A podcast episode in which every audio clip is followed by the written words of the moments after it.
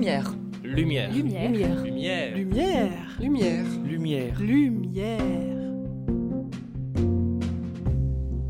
Depuis plusieurs années, le changement climatique est au centre des préoccupations avec des conséquences hydriques visibles et fortement médiatisées, comme la fonte de la banquise arctique, l'élévation du niveau de la mer ou encore la submersion des littoraux bas lors des tempêtes des latitudes moyennes et des cyclones tropicaux. Aujourd'hui, j'ai le plaisir de recevoir Albin Ullmann, qui se définit lui-même comme géographe climatologue, maître de conférences au département de géographie de l'Université de Bourgogne et chercheur CNRS au laboratoire Biogéosciences au sein de l'équipe du Centre de recherche de climatologie. Bonjour Albin, comment vous est venue cette passion pour la géographie et quel a été votre parcours pour devenir géographe climatologue?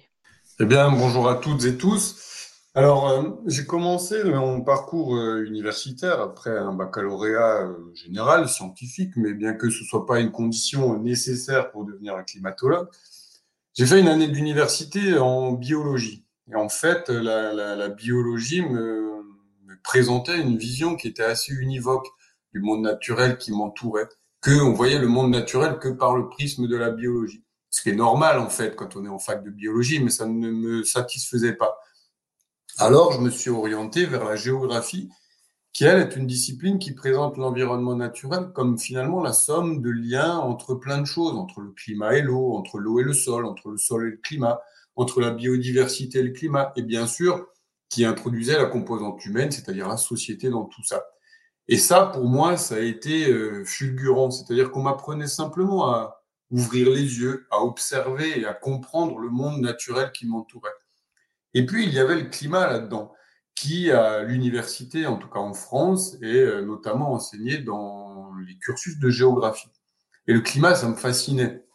Et du coup, ce cursus de géographie ben, me permettait de tout avoir, en fait. Il y avait tout. Il y avait le climat, il y avait la géographie, il y avait la géographie et le climat. On peut mettre ça dans tous les sens. Et puis, j'apprenais, je faisais des études, euh, finalement, le cœur joyeux, si je peux me dire ça comme ça, quoi. Et quand c'est comme ça, quand on a ce feeling-là lorsqu'on fait des études, ben, je dirais que c'est très bon signe. Et c'est pour ça que j'ai persévéré, que j'ai continué, que je suis allé bien au-delà de, ce que j'aurais pu imaginer faire en termes d'études lorsque j'étais enfant et que je suis aujourd'hui géographe climatologue, climatologue géographe à l'Université de Bourgogne. Voilà. Votre thème de recherche privilégié porte sur le changement climatique et ses impacts sur les événements hydroclimatiques intenses, et sur les phénomènes de sécheresse en France et dans le bassin méditerranéen. Pourquoi ce pan vous intéresse-t-il tout particulièrement? Ben, Ce qui m'a toujours plu dans le climat de façon un peu plus générale, c'est euh, finalement c'est sa grandeur, c'est son aspect global, l'aspect mondial du climat. On parle de changement climatique global, on parle de climat mondial, on parle de réchauffement climatique de la planète mais aussi le fait que le climat ce soit quelque chose de continu. En fait, c'est un fluide, c'est comme de l'eau, comme un fluide qui circule euh, d'un point à un point B, qui interagit. C'est un système extrêmement complexe. Et donc, tout est lié, tout est connecté. Et finalement, cette complexité qui pouvait euh, finalement devenir une sorte de frein euh, lorsqu'on essaie de comprendre comment fonctionne le climat, ben pour moi, c'était plutôt un défi. En fait, si vous voulez, il y a des choses qui, me reviennent à l'esprit. Je me souviens quand j'étais euh, étudiant ou un peu plus jeune, lorsqu'il faisait froid et qu'on annonçait que ce froid, c'était un vent qui nous venait de Sibérie. Moi, ça me fascinait. Ou alors lorsqu'on ressentait un vent chaud et on disait c'est un vent qui vient d'Afrique du Nord ou d'Afrique. C'était quelque chose qui était, euh, ça m'interpellait beaucoup. C'était juste incroyable pour moi de penser que cette chaleur ressentie à un moment donné ben, venait en partie du climat africain et ce climat africain, on le ressentait par petits bouts comme ça, par petits épisodes de chaleur chez nous. Et ça, ça m'a permis de comprendre finalement que ce système climatique, parce qu'on appelle ça souvent un système climatique, mais dans ce système climatique, tout était connecté. Et de fait, cette grandeur allait poser des questions assez importantes, notamment lorsqu'on allait appréhender la question du changement climatique. Puisque ce changement climatique est global, bah comment cette globalité allait pouvoir s'exprimer des échelles un peu plus fines, au niveau d'une région, au niveau d'un pays, au niveau d'une ville. Et c'était ça euh, qui m'a amené à me questionner sur justement ces événements euh, hydroclimatiques particulièrement intenses. C'est parce que c'était au travers de ce questionnement de changement d'échelle, du global vers le local. Et en fait, les événements extrêmes, qu'on appelle aujourd'hui extrêmes ou intenses, pour moi, c'est la clé de la compréhension du changement climatique. C'est-à-dire de savoir comment ce changement climatique global, qui touche finalement l'ensemble de la planète, va s'exprimer via une multitude d'interactions, une chaîne de réactions entre les différents éléments du climat, eh bien, va finalement avoir un impact sur les événements extrêmes qui s'expriment, eux, plutôt, comme je le disais tout à l'heure, à des échelles plutôt locales, plutôt régionales. Et puis ensuite, la question de la sécheresse, puisque j'ai beau y réfléchir à plein d'autres thématiques en termes de climat et de changement climatique, qui m'intéressent beaucoup par ailleurs, mais j'en suis arrivé à, à ce, stade, à ce, stade de réflexion où finalement, bah, la pluie qui tombe du ciel, c'est un peu euh, le point de départ d'à peu près toute source de vie. Parce que finalement, la pluie qui tombe du ciel, c'est euh, hyper important pour la nature, c'est très important pour la flore. Et puis, bien sûr, c'est très important pour la faune. Et évidemment, c'est très important pour l'homme, c'est-à-dire pour nous, les êtres humains. Et je me suis dit que la question du changement climatique, pour qu'elle soit sociétalement ou socialement utile, je ne sais pas trop comment exprimer ça, réfléchir à la question de la pluie qui va tomber à un endroit et comment cette quantité de pluie va évoluer dans le futur, bah, pour moi, il me semblait que c'était quelque chose de particulièrement crucial dans la, réflexion sur le changement climatique et de comment faire une recherche qui puisse avoir un intérêt sur la société. Puisqu'il me semble que la recherche scientifique, notamment lorsqu'on réfléchit sur les événements intenses, n'a de sens que si elle, elle tend vers un intérêt sociétal. Voilà. Et pourquoi le bassin méditerranéen particulièrement? Bah, En fait, le bassin méditerranéen, si vous voulez, c'est euh, bah, la première chose, pour vous dire la vérité telle qu'elle est, c'est que euh, la moitié de mon cursus universitaire, je l'ai fait à l'université d'Aix-Marseille. J'ai commencé mes études à l'université de Strasbourg, puisque je suis né en Alsace, voilà. Et puis, euh, au milieu de la licence, nous sommes partis avec trois autres étudiants euh, faire nos études à l'université d'Aix-Marseille, parce qu'on avait envie de continuer dans certains aspects de la climatologie que nous offrait cette université. Et là, j'ai découvert un climat, euh, des conditions climatiques euh, que j'avais pas du tout l'habitude de ressentir. Une sécheresse estivale particulièrement forte, une chaleur estivale particulièrement forte, un hiver doux, mais somme toute un hiver assez arrosé. Et puis très brutalement, lorsque l'hiver s'arrêtait, le printemps arrivait progressivement, il pleuvait un petit peu, mais on sentait bien que les choses allaient aller vers la sécheresse. Et puis d'un coup, la sécheresse estivale arrivait, cette fameuse été méditerranéen. Et je me suis rendu compte que bah, si jamais il ne pleuvait pas euh, durant l'hiver ou durant le printemps en Méditerranée, ça pouvait avoir des conséquences désastreuses durant l'été qui, par définition, la norme estivale dans le climat méditerranéen, c'est une sécheresse. Donc, si vous mettez un épisode de sécheresse durant la saison durant laquelle il devrait normalement pleuvoir pour recharger toute la ressource en eau et pour préparer l'été qui va être sec. Si vous avez un épisode de sécheresse à ce moment-là, les conséquences peuvent être euh, particulièrement dramatiques. Qui plus est, la question de la ressource en eau autour du bassin méditerranéen est cruciale, puisque c'est vraiment euh, un espace, le bassin méditerranéen, qui est pointé du doigt comme étant ce qu'on appelle un hotspot du changement climatique là où le climat change le plus rapidement à l'échelle de la planète, là où les changements sont les plus intenses. Et puis, c'est également un bassin de population qui concentre des populations multiples et variées avec des niveaux de développement complètement différents.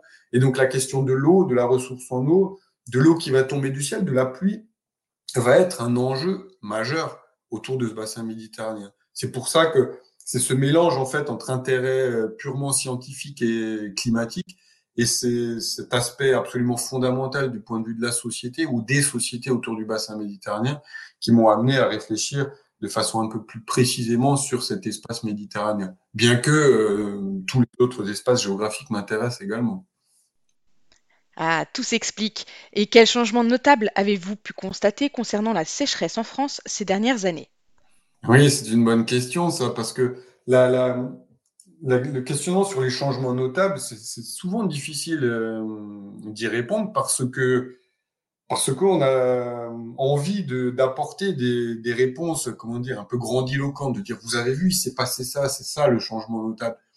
En fait, c'est un petit peu plus, j'allais dire doux, mais c'est pas le terme approprié quand on parle du changement climatique. C'est un peu moins visible, si vous voulez. Les principaux changements notables que nous, on a pu observer, climatologues, s'opère principalement au printemps et à l'automne. Et j'attire votre attention surtout sur, sur le printemps et l'automne parce que, parce que ce sont deux saisons cruciales euh, en termes de, de quantité d'eau qui va tomber du ciel, de pluie tout simplement. Ce sont des saisons qu'on appelle des saisons de transition. Le printemps, si vous voulez, c'est une saison qui va préparer euh, tout doucement la saison estivale. En été, c'est tout à fait normal d'avoir des conditions dites de sécheresse pluviométrique. Fort heureusement, c'est l'été, il fait beau et on n'a surtout pas envie qu'il pleuve souvent. Ça tombe bien, en été, il pleut pas souvent, c'est la sécheresse pluviométrique estivale classique. Or, le printemps, c'est quand même une saison qui doit être relativement arrosée pour, comme je disais tout à l'heure, recharger la ressource en eau, euh, pour que les sols soient bien imbibés, pour que les débits des cours d'eau euh, soient à un niveau acceptable, avant de pouvoir affronter la sécheresse estivale. Eh bien, au printemps, en France, depuis plusieurs décennies, on constate que il y a moins en moins de pluie, que ce soit en quantité globale, et puis c'est également euh, moins de jours de pluie. Donc les printemps ont tendance à progressivement s'assécher. Ensuite, l'été se déroule de façon assez normale, en tout cas en termes de pluie, la température c'est autre chose. Et puis ensuite, derrière vient l'automne. Eh bien, l'automne, c'est un peu comme le printemps, c'est-à-dire que c'est surtout concentré sur le mois de septembre.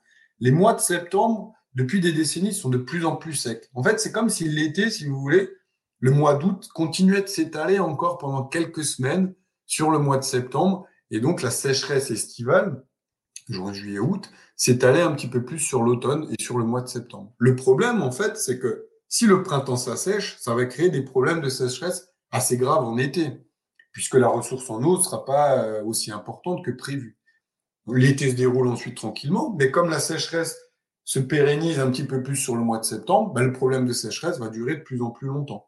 Et c'est comme si on allait finalement vers une sorte de grande saison sèche, de plus en plus en France, qui allait s'étaler entre le printemps et l'automne. Alors que les conditions climatiques dites normales, ben c'est surtout des sécheresses qui sont concentrées en été, pas au printemps et pas à l'automne. En automne, on attend à ce que la pluie reprenne. Ben, c'est pas le cas. Ça dure de plus en plus longtemps. Et on a pu l'observer de façon très sensible, en fait, ces dernières années, où euh, on y reviendra peut-être un petit peu plus tard, mais où les mois de septembre, les premières semaines de septembre, il ne tombe pas une goutte de pluie. Et donc, cette sécheresse estivale s'étale progressivement avec des conséquences qui peuvent être parfois assez importantes sur la végétation, sur la ressource en eau et sur toutes les activités socio-économiques qui dépendent de la ressource en eau, en fait. De longs épisodes sans pluie ont des conséquences visibles au sein même de votre région. Lesquelles? Ah oui, mais ça encore, c'est vrai que c'est les, conséquences visibles, c'est toujours le, les témoins, euh, les témoins phares euh, du changement climatique. Alors c'est un peu délicat parce qu'une conséquence visible ou plusieurs conséquences visibles qui peuvent se produire plusieurs fois euh, durant ces quelques dernières années, c'est pas toujours attribuable à des changements du climat sur le long terme. Néanmoins, ces dernières années, on a pu constater de façon assez récurrente que euh, cet assèchement des mois de, de, printemps, cet assèchement au printemps, là où justement l'eau devrait tomber du ciel en forme de pluie assez disparate dans le temps, eh bien, euh, on avait des, des, de la végétation qui n'arrivait plus à pousser comme elle poussait d'habitude. Bah, typiquement la prairie, les fameuses prairies euh, qui vont ensuite servir aux vaches d'aller euh, pâturer tranquillement dans la prairie. Mais étant donné qu'il n'y a pas de pluie, la prairie, la prairie, ne va pas pousser. Donc, il n'y a pas d'alimentation suffisante pour les élevages agricoles. Ça, c'est un fait. Et puis ensuite, on a euh, d'autres choses qui se produisent, notamment à l'automne. Là où normalement la pluie commence à revenir progressivement, les stocks se refont, les débits des cours d'eau commencent à gonfler à nouveau. Eh bien, lorsqu'on a plusieurs semaines durant lesquelles, au mois de septembre, il ne pleut pas. C'est beaucoup, hein, plusieurs semaines, trois, voire euh, trois semaines et demie durant laquelle il ne tombe pas une goutte. Eh bien, on a des conséquences assez impressionnantes, je dirais, ou visibles, euh, pour reprendre le terme de votre question, sur notamment les débits des cours d'eau. Quand on a, euh, depuis quelques années, le débit du Doubs, par exemple, qui devient absolument non navigable parce qu'il n'y a pas assez plu, ça devient quand même quelque chose qui nous interpelle. Ou assez, assez vite, durant l'été, Là où normalement, on a une saison touristique qui s'organise avec des bateaux promenables, etc., pour aller voir le saut du Doubs, par exemple. Mais ça, ça ne fonctionne plus parce qu'il n'a pas suffisamment plu et euh, que le débit est trop faible. J'ai eu des discussions assez intéressantes avec le, la, responsable du, port autonome de Strasbourg. C'est le port autonome qui gère les transports de marchandises euh, sur le Rhin, par exemple. C'est un port commercial qui est assez important. Alors on l'oublie souvent, mais c'est, une activité économique qui est importante, avec un transport de marchandises qui est gigantesque. En fait, sur le Rhin, c'est un grand fleuve qui assure la transition entre l'Europe du Nord euh, et puis la France et puis un peu plus l'Europe du Sud. Mais lorsque la dame m'a expliqué qu'ils étaient obligés de, de, bloquer des péniches en amont euh, parce que le débit du Rhin n'était plus suffisant pour faire passer ces énormes barges, ces énormes péniches qui étaient trop lourdes. Et lorsque, si vous voulez, l'épaisseur d'eau, le niveau d'eau dans le Rhin est plus suffisant, ben, ces gros bateaux, en fait, il y a un risque qui frottent, qui touchent le fond, tout simplement, parce que euh, le débit du cours d'eau n'est pas assez important. Donc, plusieurs semaines, ces péniches qui descendaient du nord de l'Europe ont dû s'arrêter, tout simplement parce que dans le nord-est de la France, il y avait une sécheresse qui s'était prolongée durant l'automne, particulièrement intense, qui a empêché finalement euh, ce, transport de marchandises. Et puis, euh, elle a même euh, ensuite, au fil de, durant notre discussion, on a même pu envisager des choses qui étaient très concrètes que les fabricants de bateaux commencent à réfléchir à fabriquer des bateaux de moins en moins grands, un peu plus légers, des plus petits bateaux, mais en plus grande quantité, pour transporter finalement leurs marchandises, leurs mêmes tonnes de marchandises, sur des plus petits bateaux en plus grande quantité, plutôt de faire des grands bateaux. Parce qu'il se pose la question sur la, la possibilité de faire naviguer ces grands bateaux dans le futur, étant donné que ces sécheresses ont tendance à évoluer. Et lorsqu'on voit d'autres choses et d'autres aspects, lorsqu'on se promène et qu'on voit des arbres, des arbres, hein, je dis bien des arbres, des grands arbres qui commencent à sécher, parce qu'il n'y a plus assez d'eau dans le sol, bah ça, euh, très honnêtement, c'est des choses, il me semble ne l'avoir jamais vu de mes propres yeux euh, euh, depuis que je suis enfant jusqu'à jusqu'à désormais. C'est-à-dire qu'un arbre qui sèche parce qu'il n'a pas assez d'eau, c'est quelque chose qui m'interpelle. Et lorsqu'on voit ça, en fait, ben ça, ce sont des conséquences extrêmement visibles d'une absence prolongée de pluie. Lorsque normalement il devrait pleuvoir, mais qu'il ne pleut pas pendant une, deux, trois semaines, on voit des choses très concrètes qui commencent à, se voir dans le paysage, tout simplement, que ce soit dans le paysage naturel, que ce soit dans le paysage social ou économique, il se passe des choses importantes. Ces événements de plus en plus récurrents en France sont-ils les mêmes qu'on retrouve dans le bassin méditerranéen et ont-ils les mêmes conséquences visibles que vous venez d'évoquer? Ben, Pas tout à fait, parce que le bassin méditerranéen, il a une spécificité climatique qui est assez claire, c'est-à-dire que la sécheresse estivale, c'est quelque chose qui est admis, c'est la norme. Que l'on soit dans un hiver, dans un été, pardon, extrêmement sec, c'est tout à fait normal. Donc, toute la végétation, la biodiversité, je dirais même les activités euh, agricoles ou socio-économiques sont ajustées à ces conditions de sécheresse. Il suffit pour ça de vous balader dans la garrigue ou dans un maquis, puis vous voyez cette végétation euh, très basse, coriace, avec des feuilles épaisses, euh, assez dures, qui euh, sont résistantes à la sécheresse et à la chaleur. Donc en fait, la végétation, si vous voulez, est assez adaptée à ces conditions de sécheresse. Je ne veux pas dire que c'est pas un problème. Je veux juste dire que la végétation ou la biodiversité est adaptée à ces conditions de sécheresse. Le problème dans le bassin méditerranéen, il n'est pas trop focalisé sur les saisons euh, de printemps ou sur l'automne. Parce que l'automne en Méditerranée est de toute façon euh, relativement euh, exemple de pluie, si vous voulez. Vous allez vous balader dans le bassin méditerranéen au mois de septembre, il y a de fortes chances que vous, n'ayez pas de pluie. C'est normal, encore une fois. Le problème du bassin méditerranéen vient surtout de l'hiver.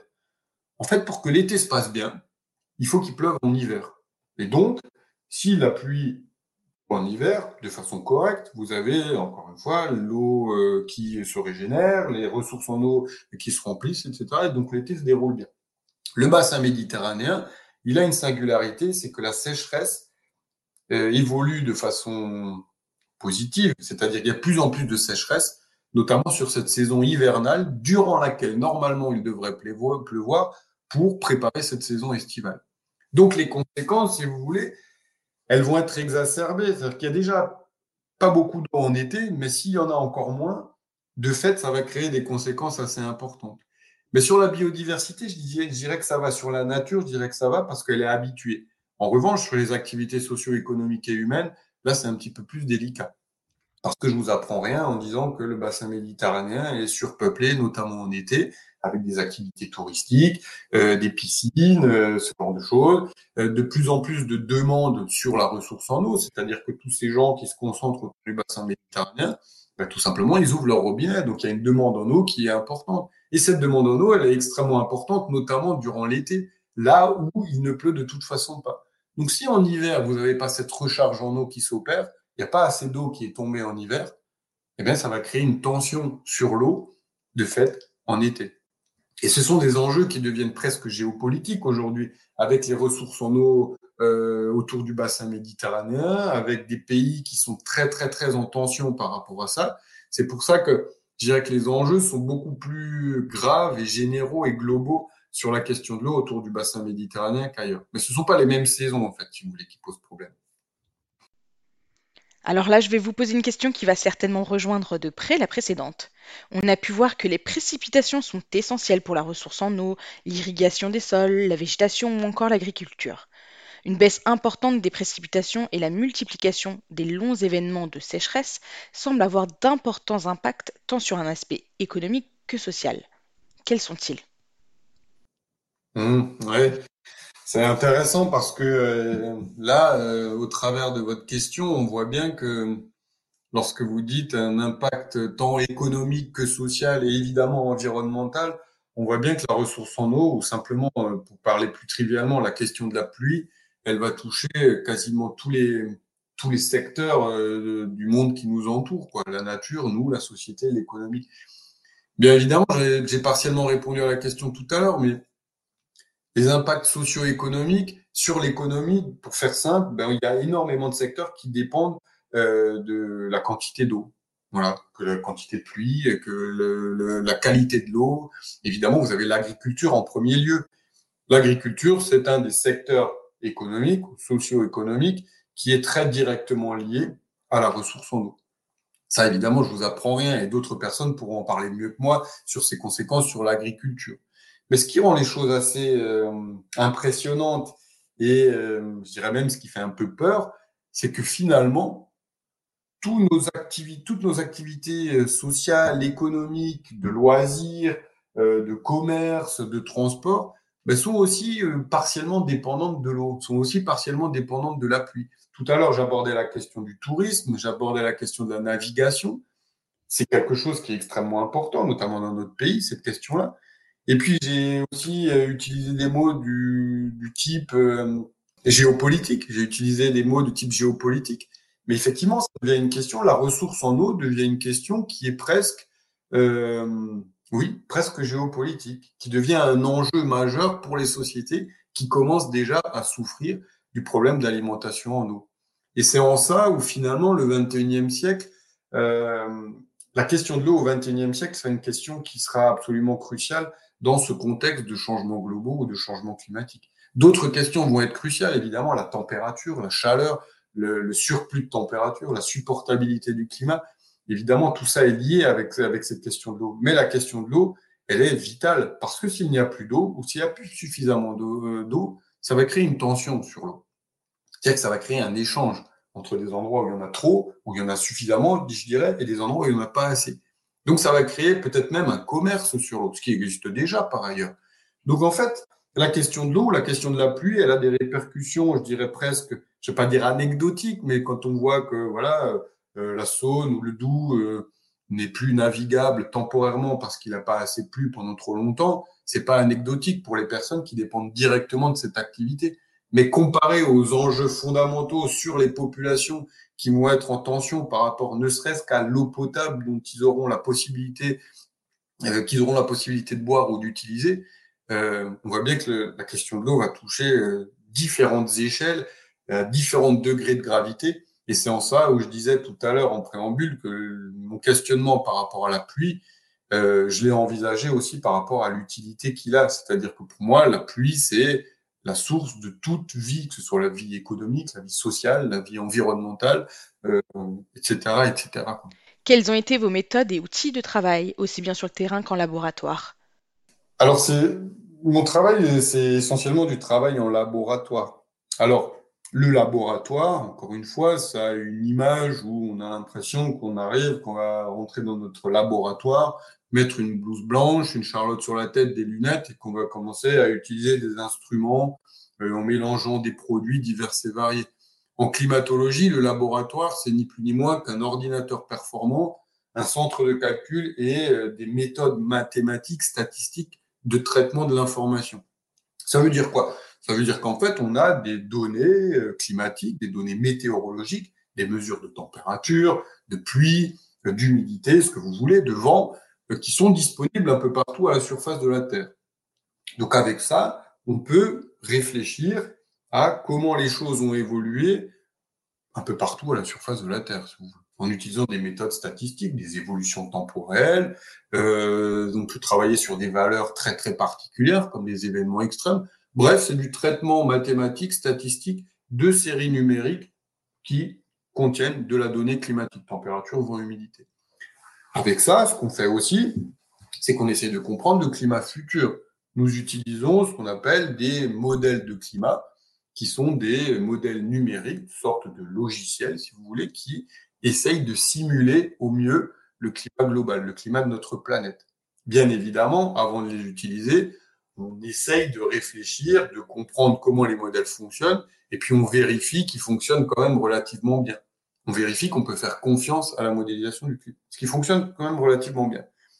Donc, notre travail en laboratoire, notre travail de climatologue en laboratoire, c'est du traitement statistique mathématique de données numériques avec lesquelles on essaye d'extraire de l'information et de véhiculer un message en vous présentant des conditions moyennes. Je veux dire n'importe quoi, le climat bourguignon, c'est tant et tant de degrés en moyenne. Mais attention, autour de cette valeur moyenne, on peut avoir des écarts très importants, des mois extrêmement chauds par rapport à cette valeur moyenne. Et c'est ça qu'on va appeler canicule ou événement extrême. Ou alors des vagues extrêmement froides. C'est ça qu'on va appeler vague de froid ou froid anormal. Et tout ça, ça passe par des traitements statistiques qui nous permettent de véhiculer ce genre d'informations. Ensuite, d'autres aspects de la climatologie, il y a aussi, dans certains cas, un aspect terrain. Lorsqu'on fait vraiment de la climatologie locale, euh, climatologie euh, sur la côte viticole ou des changements climatiques sur certaines parcelles agricoles, là, il peut y avoir effectivement de la mesure in situ, de la mesure sur le terrain, en allant installer des, thermomètres, des capteurs d'humidité, euh, des anémomètres sur des terrains très particuliers que l'on veut instrumenter, que l'on veut surveiller, si vous voulez. Et à partir de là, on va utiliser ces données enregistrées, mesurées sur ces terrains en particulier, que l'on va ensuite traiter du point de vue mathématique et statistique pour essayer d'en extraire de l'information et essayer de montrer en quelle mesure le climat a changé sur ce terrain en particulier. Donc, moi, en ce qui me concerne, c'est essentiellement du laboratoire de l'ordinateur, bien que je passe une bonne partie de mon temps à enseigner, puisqu'on a la double casquette enseignant-chercheur. Les maîtres de conférences sont des enseignants-chercheurs, donc on enseigne à l'université, et puis le reste du temps, on fait notre recherche scientifique sur nos thématiques privilégiées, on encadre des étudiants, des étudiants de master, de doctorants. Voilà, donc tout ce mélange, en fait, on essaie de constituer une sorte de mélange harmonieux pour faire avancer nos étudiants, pour faire avancer nos recherches. Évidemment, tout ça est lié. Nos recherches, ça va alimenter euh, les étudiants. Les étudiants, en partie, leur dynamisme et leur vision du monde servent à alimenter nos questionnements de recherche. Et on essaie de faire, de, faire avancer ça du mieux possible avec les résultats de vos recherches. Avez-vous trouvé des solutions pour réduire le nombre et ou l'intensité de ces changements extrêmes? Et que peut faire l'homme concrètement pour réduire son impact sur le changement climatique et donc sur ces phénomènes dont vous avez parlé? Excellente question. Je vais vous répondre euh, du tac au tac. Avec mes recherches, je n'ai trouvé aucune solution pour réduire le nombre et ou l'intensité de ces changements extrêmes. En revanche, je connais la solution mais moi, j'en ai pas trouvé de nouvelles. Si vous voulez, je, rebondis sur ce que j'avais dit tout au début. Le climat, c'est tellement global, tellement grand, ça évolue à des échelles planétaires. Et toutes ces chaînes d'interaction qu'on essaye de comprendre, ces chaînes d'interaction entre le climat africain, des modes de variabilité de l'océan, tout ça va avoir des répercussions sur notre climat régional, par exemple en Bourgogne, et sur les événements extrêmes qui s'y produisent. Si l'on veut essayer d'éviter que ce climat change et qu'il puisse au final avoir des répercussions dramatiques en termes d'événements extrêmes, si on veut éviter que l'évolution ou la variation du climat que l'homme lui impose ait des répercussions sur plus d'événements extrêmes sur le territoire qu'on analyse, mais il y a une chose qui est assez simple, mais tellement difficile en même temps, c'est d'éviter de faire changer le climat mondial. Et pour éviter de faire changer le climat mondial, bien évidemment, il y a cette question des émissions de gaz à effet de serre qui sont en fait le, cœur, le véritable cœur du problème. Donc la solution, elle est toute trouvée, c'est-à-dire que pour éviter le changement climatique ou pour essayer de le limiter désormais, puisque l'éviter, euh, c'est d'ores et déjà plus possible. La question aujourd'hui, c'est d'essayer de limiter l'ampleur du réchauffement climatique et du changement climatique. Eh bien, il faut limiter l'ampleur des émissions de gaz à effet de serre. Donc, il faut qu'on tende absolument vers un monde décarboné, puisque c'est vraiment le cœur du problème. Disons que c'est le cœur principal du problème. Ensuite, il y en a d'autres qui vont se greffer dessus, évidemment. La question de l'eau, la question des, fortes températures, tout ça. Mais tout ça ne sont que des conséquences du changement ou du réchauffement climatique global. Donc la solution, je l'ai. C'est celle que vous pouvez lire un peu partout, euh, dans les journaux, dans les médias, sur les sites d'information, les, les messages que vous véhiculent les scientifiques.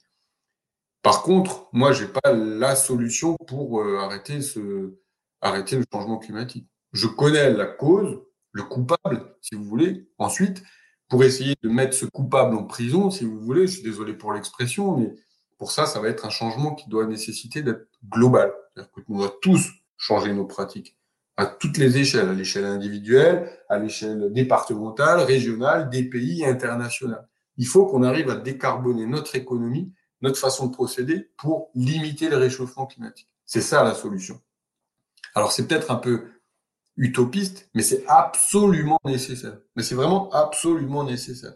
Tout à l'heure, je disais qu'on voyait des arbres qui séchaient, qu'on voyait euh, des cours d'eau qui n'étaient plus navigables, que l'on voit des pays qui sont euh, plusieurs mois dans l'année très très très en tension par rapport à la ressource en eau, ou entre euh, entre 23 heures et 5 heures du matin, on ne peut plus avoir de l'eau du robinet dans des pays d'Europe du Sud. Hein, ça se passe de temps en temps. Là, on se dit qu'il y a vraiment quelque chose de grave il se passe des choses graves. On a entendu parler du changement climatique et du réchauffement climatique pendant assez longtemps, pendant des décennies. Mais c'était une sorte un peu de musique de fond comme ça qui n'avait pas vraiment d'emprise sur notre vie quotidienne. Mais là, depuis une décennie, il se passe des choses graves. Des choses graves. Les agriculteurs n'ont plus de prairies pour, pour les animaux. Euh, les bateliers ne peuvent plus faire naviguer leurs bateaux. Les arbres qu'on a l'habitude de voir depuis 30 ans bah, commence à mourir parce qu'il Il se passe des choses très concrètes, comme vous l'avez dit tout à l'heure, des choses très concrètes qui, moi, il me semble, sont graves. Donc, il faut une action rapide et surtout une action générale et globale. Voilà la solution. Bah merci. Et en tant que, que chercheur, est-ce que vous êtes résolument optimiste quant au fait que ça puisse, euh, ça ne puisse pas s'arrêter, mais que ça puisse, euh, euh, comme vous l'avez dit, ça puisse ralentir un peu, ce, ce processus puisse ralentir? Oui, oui, je suis absolument optimiste. Alors, si j'ai un peu de temps, je vais vous expliquer pourquoi.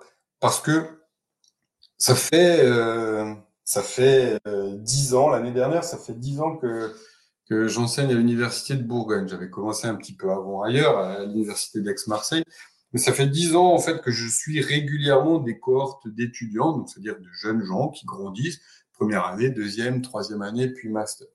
En dix ans, j'ai vu la, les générations euh, de, de, jeunes étudiants changer, changer leur pratique, changer leur façon de voir les choses, changer leurs gestes quotidiens, changer leur vision du monde par rapport à ça. Lorsqu'il y a dix ans en arrière, ça fait oui, ça fait onze ans désormais, mais la question du, climat n'était pas du tout une question qui était euh, quotidienne ou récurrente pour eux. La question de la protection de l'environnement ou de la biodiversité ou du développement durable, c'était quelque chose qui était qui était assez lointain. C'était quelque chose qu'ils considéraient comme comme contraignant, etc. Ben, d'année en année, j'ai pu observer que les jeunes avaient de plus en plus ces préoccupations ancrées au fond d'eux. La façon dont ils géraient leurs propres déchets, même la façon dont ils s'alimentent, la façon dont ils achètent leurs aliments, évidemment en fonction des moyens de chacun, la fonction, la façon dont ils dont ils sortent d'une salle de cours, la propreté, c'est des anecdotes, c'est peut-être des détails, mais, mais c'est vraiment, euh, c'est vraiment euh, très significatif. La propreté d'une salle de cours, lorsque les étudiants sortaient il y a 10 ans et aujourd'hui, c'est le jour et la nuit. Il y a 10 ans, il y avait des papiers partout, des papiers gras, des gobelets en plastique qui traînaient sur les tables. Aujourd'hui, il n'y a plus rien. Alors, soit tout est dans la poubelle, soit ce sont euh, des gourdes recyclables. Vous voyez, aujourd'hui, tout, le monde a sa propre gourde pour éviter d'avoir sa bouteille en plastique. Mais ça, c'est des choses qui sont très, très, très, très positives, qui vont dans le bon sens. Et c'est ce que j'ai tendance à répéter aux étudiants. Je pense que cette génération-là, les, étudiants qui ont aujourd'hui 20 ans, 22 ans, ça va être la vraie génération charnière. Ben, en témoignent les manifestations pour le climat, etc. Voilà, je, je crois que qu'on y est et que à partir de cette génération-là, on va aller dans, dans de plus en plus d'effets positifs, je pense. Donc je suis assez optimiste. On n'arrêtera pas le changement climatique et le réchauffement climatique. En tout cas, on aura une jeunesse et une société qui sera très sensibilisée à ça et qui va pouvoir, à mon avis, arriver à limiter les effets du réchauffement et du changement climatique. C'est pas pour tout de suite, hein, c'est pas pour dans dix ans, hein, mais disons que dans deux, trois décennies, les changements seront déjà assez forts. C'est pas celle, évidemment.